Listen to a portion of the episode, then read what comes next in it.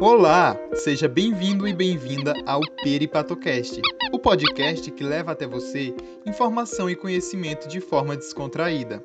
Você pode nos acompanhar a qualquer hora e em qualquer lugar. O Peripatocast está nas principais plataformas de áudio e você nos encontra também no Instagram, arroba Peripatocast, tudo junto. Isso mesmo, e nós estamos também vinculados à Rádio Cordel UFPE. No Peripatocast você terá um dedo de prosa sobre os mais diversos assuntos do nosso cotidiano. Neste terceiro episódio, iremos conversar sobre a pesquisa Saúde da Mulher em Época de Zika e Coronavírus, do projeto Decodificando Zika e Covid. Eu sou Cecília Souza. E eu sou Eduardo Silva. O estudo é coordenado pela Universidade do Texas, em Austin, nos Estados Unidos, em parceria com a Universidade Federal de Pernambuco e a Universidade Federal de Minas Gerais. A investigação busca entender como as mulheres brasileiras lidam com a saúde sexual e reprodutiva durante as crises de saúde pública provocadas pelas epidemias da Zika e da Covid-19. De acordo com o portal da Fiocruz, a epidemia de Zika no verão de 2015 e 2016 representou uma das maiores emergências de saúde pública da história do Brasil. Durante o surto da doença, mulheres infectadas durante a gestação desenvolviam filhos com microcefalia, causando problemas não só na saúde da mulher, mas também nos filhos delas. Isso fez com que mulheres grávidas ficassem em estado de pânico e alerta. Além disso, mulheres passaram a ter medo de engravidar, acarretando em debates acerca da fecundidade e reprodutividade feminina. Atualmente, no cenário de pandemia da Covid-19, este comportamento de medo e alerta entre mulheres se assemelha ao mesmo sentimento da epidemia de Zika. Isso porque o novo coronavírus pode afetar mais fortemente mulheres grávidas. A pesquisa, que terá duração de dois anos, foi iniciada em abril de 2020 e tem previsão de término para a primeira metade de 2022. Quanto à apuração da investigação, estão previstas diferentes etapas de coleta de dados. Dentre estas etapas, duas são qualitativas. Elas compreendem a realização de duas entrevistas em profundidade com gestantes voluntárias que participam da pesquisa. E uma etapa quantitativa, que é para a coleta de dados via ligação telefônica. As pesquisadoras contaram com uma amostra de pelo menos 3 milhões de números aleatórios gerados pela Anatel, Agência Nacional de Telecomunicações. A primeira coleta começou em maio de 2020 e terminou em outubro do mesmo ano. Nesse período, 3.998 entrevistas foram realizadas dentro do estado de Pernambuco, mais quatro rodadas de entrevistas serão feitas a cada seis meses até 2022. O público-alvo são mulheres de 18 a 34 anos. Todas elas moram dentro de três microrregiões do estado de Pernambuco: região metropolitana do Recife, Zona da Mata e Agreste. Foi realizada também uma pesquisa online que cobria todo o território brasileiro, mas ela foi encerrada em fevereiro de 2021. A primeira entrevista continha perguntas sobre as condições de vida das mulheres selecionadas, as características do local de moradia, trabalho e educação, o planejamento familiar, dentre outros. Depois da primeira entrevista, o contato com essas mulheres é mantido porque mais quatro entrevistas telefônicas serão realizadas, o que ocorrerá de 6, 12, 18 e 24 meses depois do primeiro contato. A priori, foi constatado que o nível de confiança das mulheres em controlar o risco de gravidez e infecção varia de acordo com o status socioeconômico em que elas se encontram. Outro fator observado é que podem ocorrer mudanças duradouras na reprodutividade das mulheres devido à pandemia da Covid-19, provocado pelo medo, como já foi visto antes com a epidemia do Zika vírus, o que poderá gerar consequências demográficas populacionais. Mas, antes de nos aprofundarmos na pesquisa sobre os efeitos da Covid-19 e Zika na fecundidade e saúde da mulher, você sabe o que é uma investigação científica? E o que é uma pesquisa qualitativa e quantitativa? Você sabe a importância dos estudos científicos para a sociedade? Se não sabe, nós vamos te explicar. De forma geral, Pesquisa científica é a aplicação prática de uma série de processos teóricos e metodológicos de investigação para que se possa desenvolver o estudo dos pesquisadores. O objetivo da investigação acadêmica é a possibilidade de contribuir para a evolução do conhecimento humano em todos os setores. Lembrando que, para ser considerada uma pesquisa científica, é necessário o planejamento e execução do estudo a partir de critérios rigorosos e técnicas de apuração e processamento de informações. Pois é, esse processo é bem complexo também, e por isso envolve diversos métodos de realização.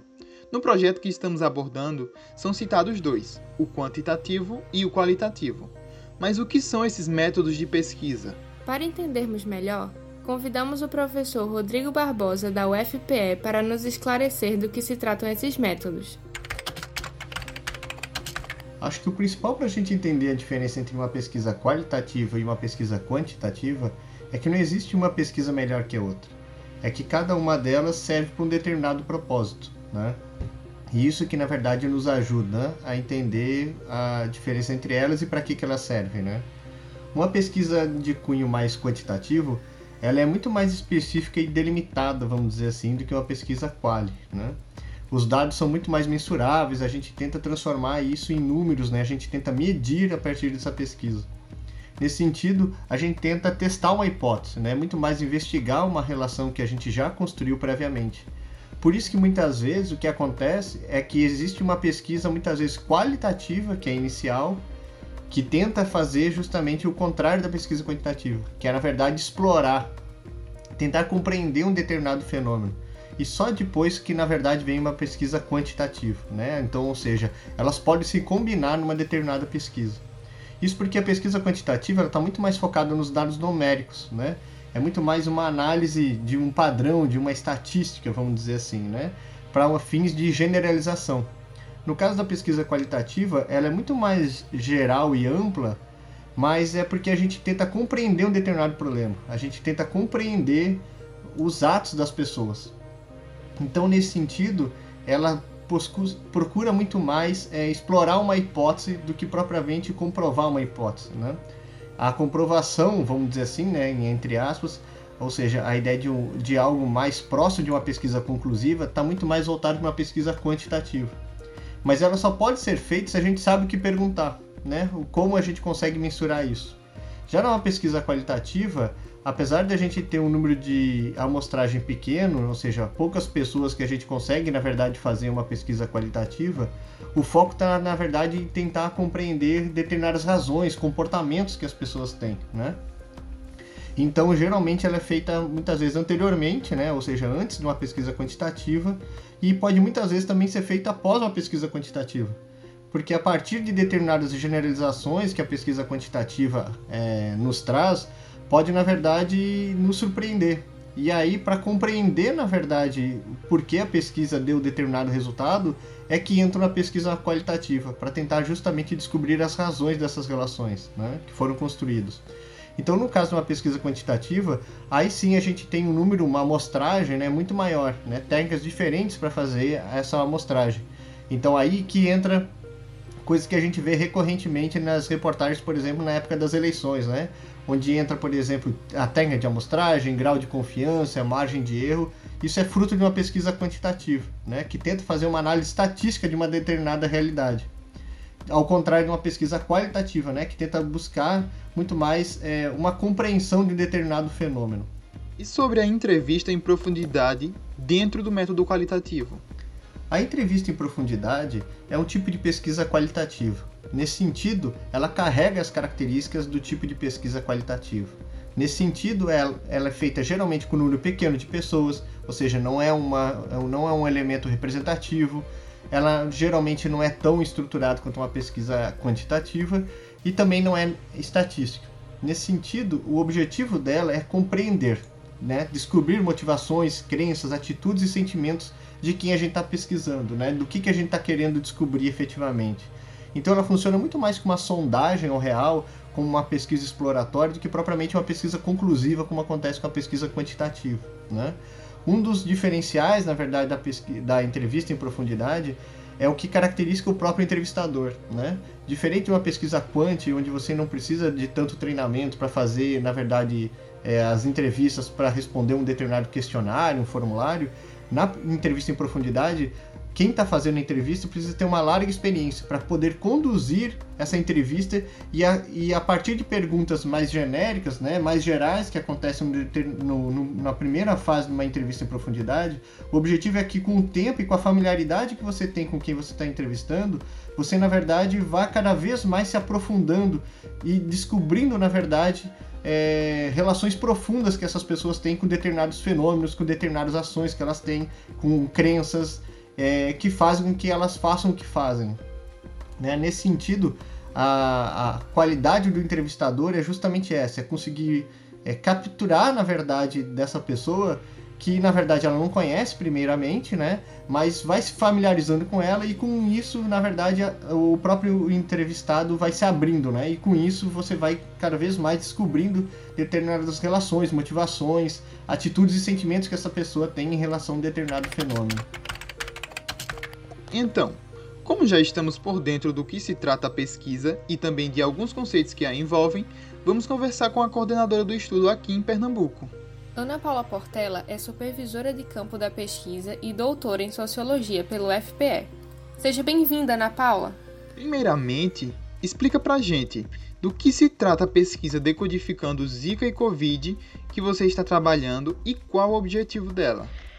A pesquisa Decodificando a Zika é uma pesquisa que investiga quais são os possíveis efeitos e os possíveis impactos de crises de saúde pública, né, que é o que a gente está passando nesse momento com a pandemia do coronavírus e que a gente já passou em muitos outros momentos com outras epidemias. Né? Então, a pesquisa ela procura entender né, como essas crises de saúde pública elas afetam a saúde reprodutiva das mulheres e, muito especialmente, suas escolhas e suas decisões reprodutivas. E acrescentamos a pesquisa, a pesquisa inicialmente era voltada só para a questão da Zika, mas quando ela iria a campo, começou a pandemia do coronavírus. Então a gente acrescentou também é, o objetivo de investigar como a pandemia do coronavírus impacta sobre as decisões e a saúde reprodutiva das mulheres. A segunda fase de entrevista já foi iniciada. Como é a metodologia adotada na sua pesquisa? Bom, a metodologia da pesquisa, como eu disse, é o que a gente chama de metodologia de painel, né? Trata-se de uma metodologia quantitativa, então a gente usa um questionário fechado, né?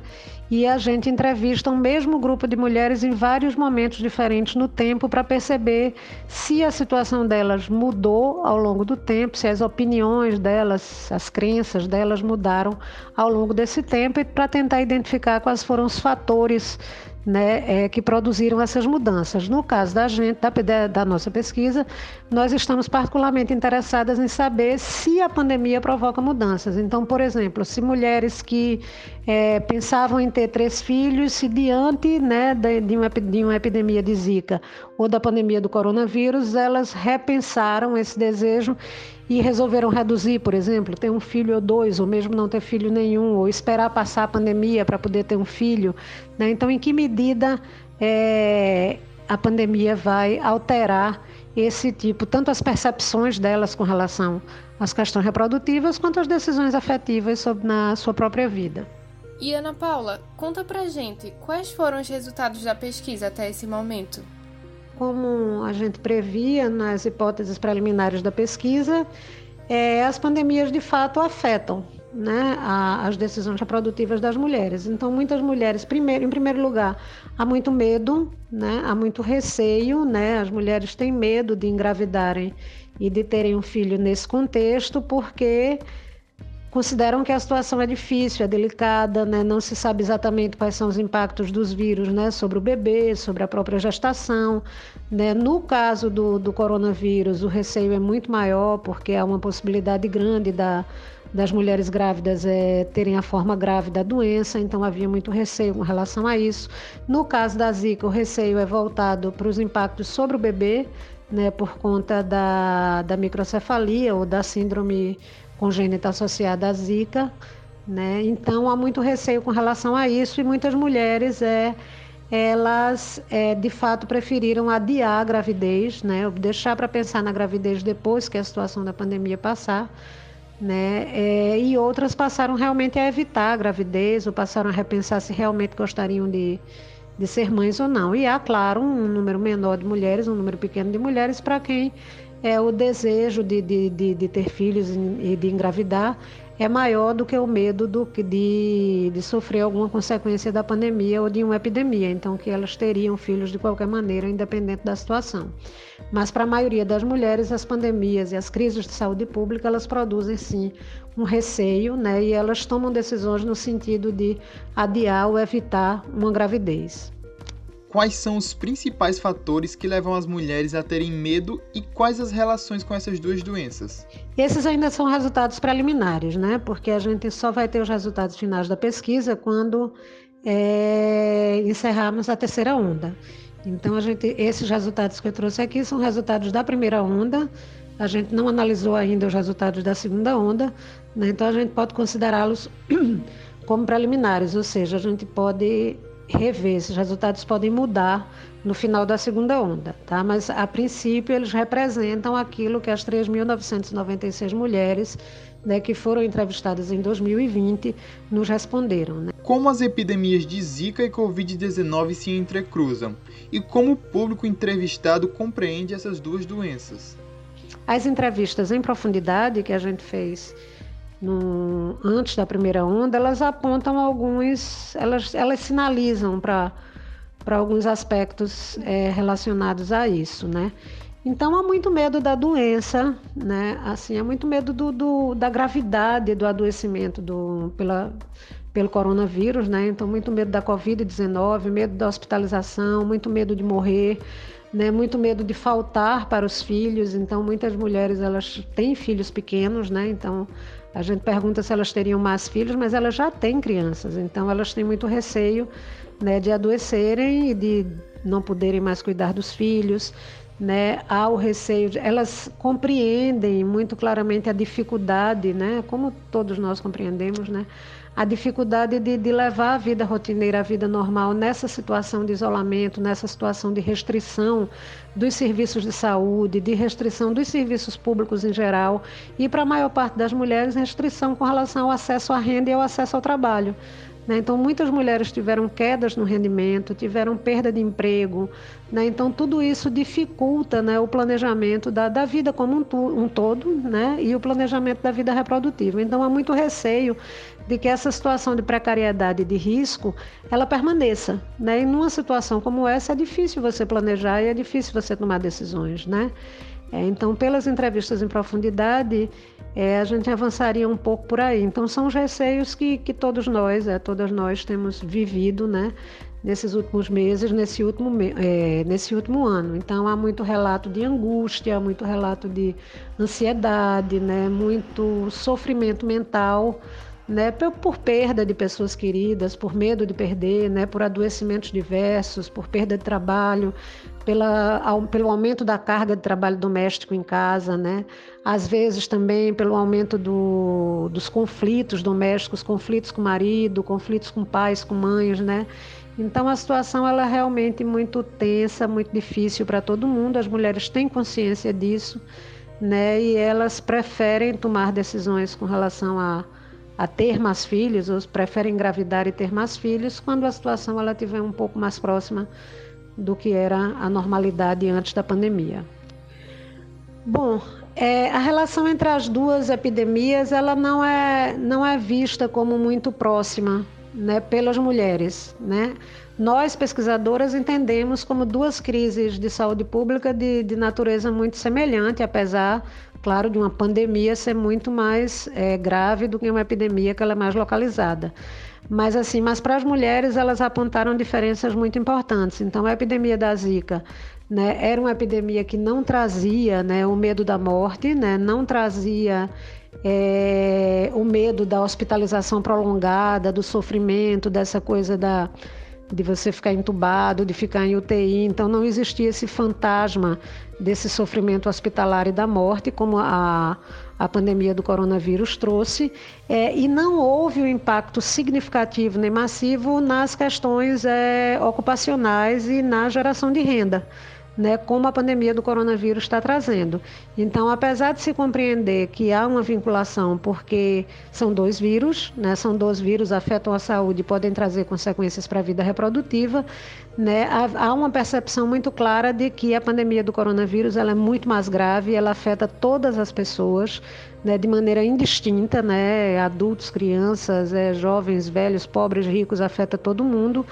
Né? Evidentemente que o efeito sobre pessoas em situação de vulnerabilidade social ele é muito maior, a gente sabe disso, mas as pessoas que estão em situação de, de, de melhor renda e em situação que estão no topo da pirâmide social, elas também são afetadas pelo coronavírus, né?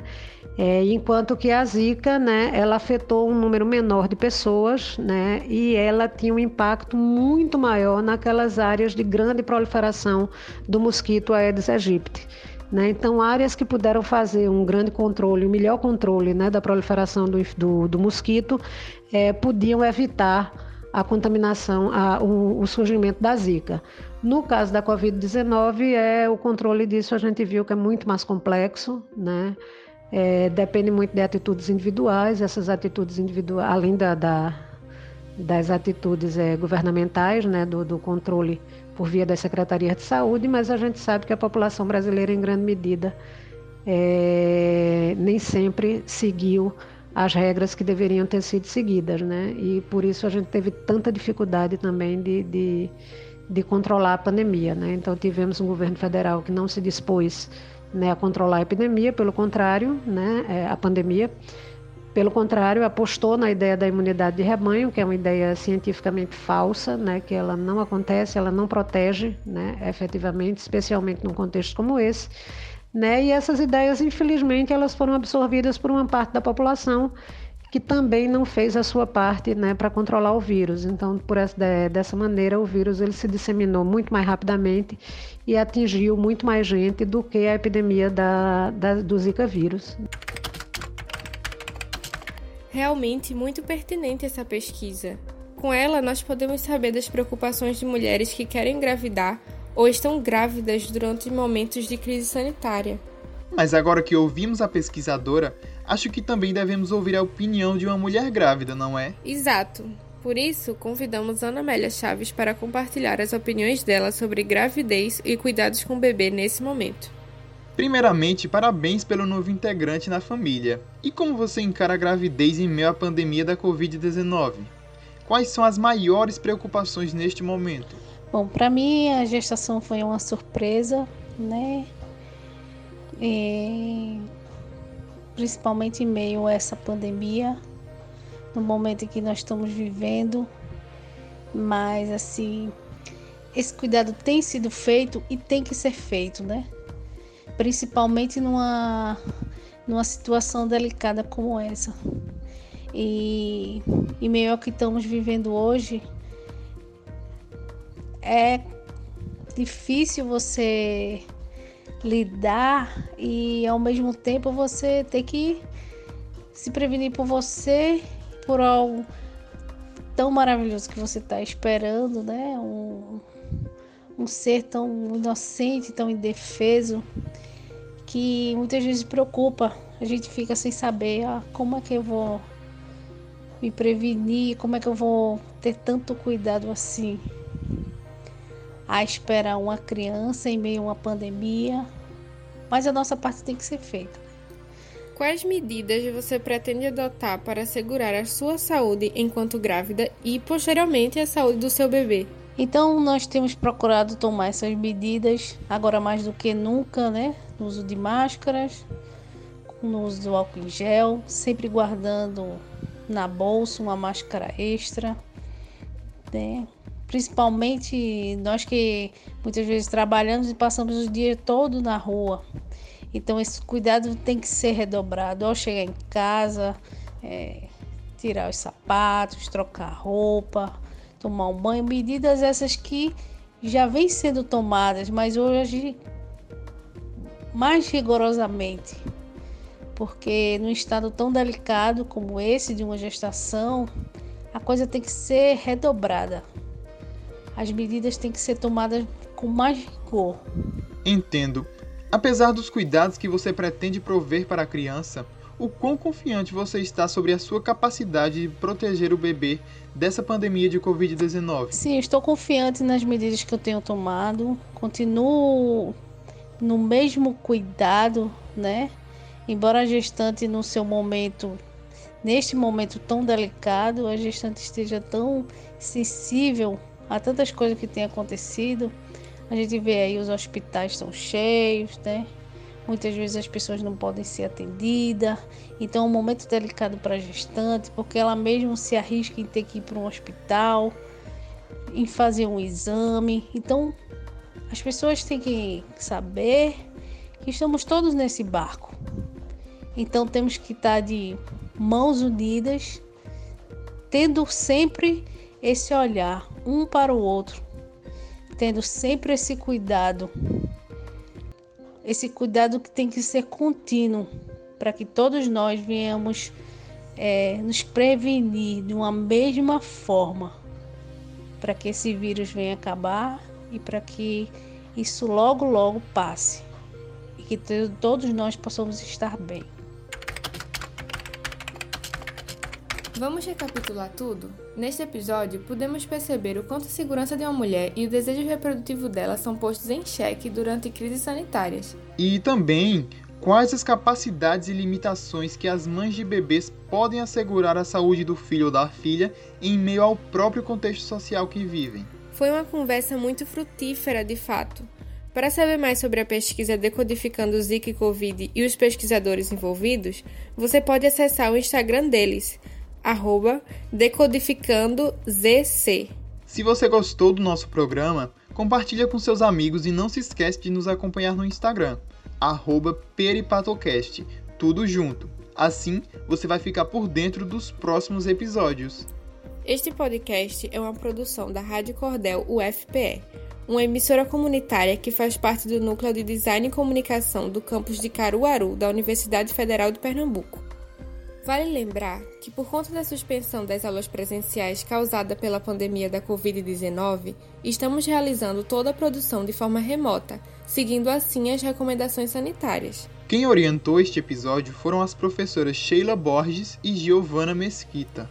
Na equipe de produção, eu, Cecília Souza, Eduardo Silva e Alisson Félix. Na apresentação, eu, Eduardo Silva e Cecília Souza. A trilha desse programa é da Biblioteca Livre do YouTube.